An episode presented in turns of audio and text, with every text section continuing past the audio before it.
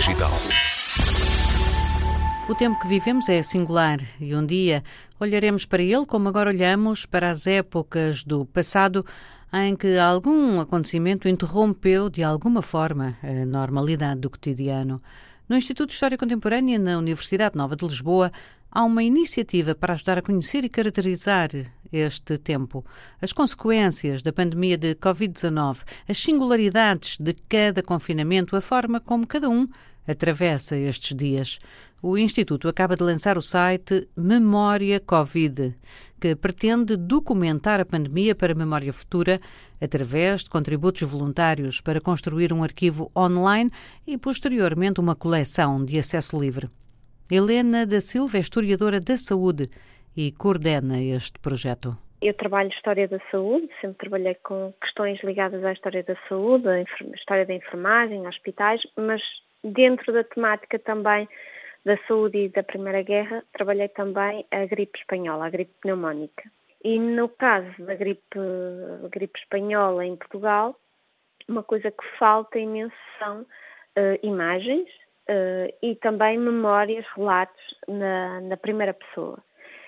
E, portanto, este ano, logo em, em março, com outros colegas, começamos a dizer, ah, desta vez esperemos que seja diferente, que haja uma recolha de, de, de, mais informação, de mais imagens, de mais vídeos, de mais relatos de, do, do, momento atual que se está a viver.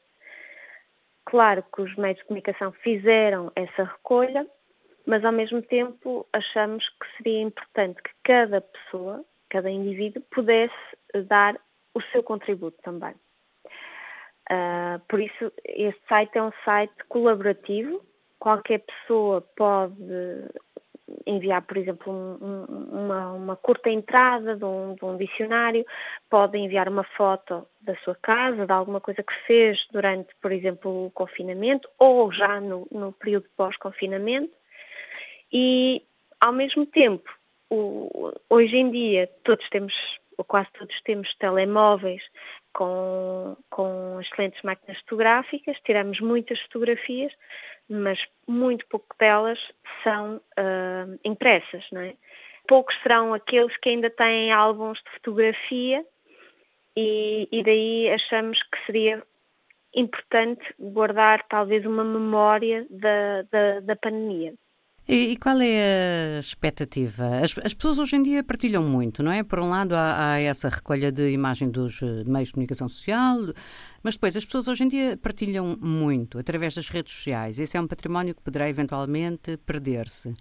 Acha Sim. que este vosso projeto vai hum, despertar interesse em muita gente e que vão conseguir fazer de facto uma, uma base uma, de memórias considerável? Eu espero que sim para, para já a, adesão tem sido bastante positiva e, e até temos recebido uma diversidade de, de, de memórias, de contributos, vamos assim dizer, não só em termos geográficos, mas também eu falei das fotografias, mas recebemos algum, alguns desenhos, recebemos já vídeos, portanto, poemas, uh, prosas, a tal diversidade que, que se procura. Ao mesmo tempo, este projeto tem outra particularidade, é que quem contribui um, deve dar o seu consentimento a que esse contributo fique disponível online e que possa ser utilizado para investigações futuras. Investigações futuras que podem vir a ser feitas não apenas por historiadores, mas também, quem sabe, sociólogos ou antropólogos. Um, e isso talvez é também a grande diferença de, de, de, das redes sociais que possam estar abertas, em que um investigador não vai poder retirar livremente, se calhar, uma, uma imagem. Não é?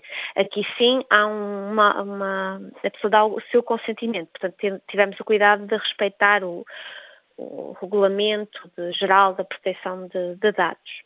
E a pessoa dá o seu consentimento para que esses materiais venham a ser usados em investigação científica ou, tam, ou mais do que isso também para que qualquer outra pessoa que aceda à, à base, não sei se vai ser de acesso livre para toda a gente, sim, sim. possa ver. Sim, a, a, ideia é que seja é um site livre, de acesso livre, e que qualquer pessoa possa, possa aceder a, às memórias que foram enviadas e, e colocadas online. Neste momento, algumas já foram colocadas online, há outras que estão ainda em moderação, portanto, e nos próximos dias haverá uh, mais memórias. É, este, este, tipo de sites existem uh, já noutros, noutros, países, por exemplo, nos Estados Unidos existe um site semelhante relacionado com o furacão Katrina, houve um outro relacionado com o 11 de setembro, são, portanto, outros eventos e convém talvez referir que uh, em, há vários países europeus, mas também no mundo, os Estados Unidos e o Brasil, que têm já também uh, sites semelhantes de partilha de memórias. E por isso nós achamos que era importante que houvesse também um site dedicado em específico uh, ao caso português. Portanto, neste primeiro momento, o, o grande objetivo é a recolha das memórias partindo depois do que recolhermos. Aí sim podemos pensar noutras, noutras possibilidades, até Mas... consoante as, as parcerias hum. e o financiamento claro. que, que, tivermos, o que é que poderemos fazer. Na sua mente... Também vai depender de evoluir da, da situação. É sempre. Na sua mente historiadora, já surgem aí uh, sugestões de linhas de investigação, coisas que gostaria de vir a tentar extrair depois deste Banco de Memórias? Acho, que, acho que ainda não. Ainda é cedo demais para, para pegar no, no tema. Neste momento, o, o que tenho, o que posso fazer é um paralelismo com o passado, com as pandemias, uh, nomeadamente gripe do passado, e tentar encontrar uh, pontes, uh, pontos comuns também e, e diferenças. Mas o que ainda é cedo demais para para delinear um, um, um projeto de investigação sobre o, sobre o tema. Então, um, onde, a que endereço é que as pessoas podem dirigir-se para perceber melhor como é que isto funciona e, eventualmente, uh, decidir dar o seu contributo? O, o endereço mais curto é talvez bit.ly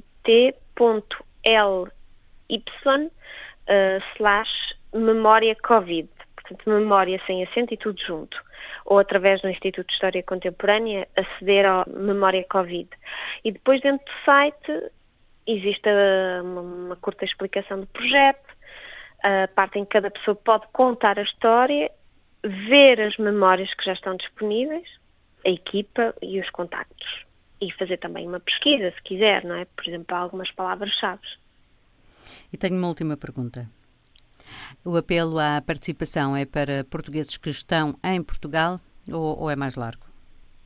Atualmente estamos focados em portugueses e não só, porque até já temos contributos de estrangeiros que ficaram uh, bloqueados em Portugal. Já temos um contributo em inglês que ainda não está, ainda não coloquei online, mas já tivemos. Então, como a situação foi vivida em Portugal, portugueses ou não portugueses, não, não mas uh, não excluímos, até porque já, já nos perguntaram se também aceitávamos memórias dos PALOP, portanto, de, de, dos países africanos de língua oficial portuguesa. Pois, era, era o seguimento da minha pergunta. Consegue imaginar este projeto para a comunidade dos países de língua portuguesa? Uh... É outra dimensão, não é? é? Tem outra dimensão dimensão no sentido em que uma coisa é, é limitar a, um, a, uma área geográfica, um país, uma, que, que é possível, eh, uma vez que o site está montado e uma das eh, particularidades do site é que permite geolocalizar a memória. Aliás, temos um hum. mapa e dá para ver as memórias que foram submetidas em Lisboa, no Porto, etc. Portanto, há a possibilidade de ter memórias, por exemplo, de Angola ou Moçambique. Ainda não abrimos isso porque achamos que primeiro era bom termos Portugal e talvez nesses países possa haver também quem queira lançar esses projetos. Se realmente continuarmos a ter pedidos nesse sentido, vamos equacionar essa, esse alargamento. Helena da Silva, historiadora da saúde no Instituto de História Contemporânea da Faculdade de Ciências Sociais e Humanas da Universidade Nova de Lisboa. Após ter dedicado ao estudo dos cuidados de saúde durante e após a Grande Guerra, a historiadora trabalha agora no Memória Covid, arquivo digital desenvolvido com apoio técnico do Laboratório de Humanidades Digitais no Instituto. As contribuições digitais, como fotografias, cartazes, sons, vídeos, Histórias pessoais ou até diários são bem-vindas. O alargamento a outras geografias da língua portuguesa não está previsto, mas não é impossível.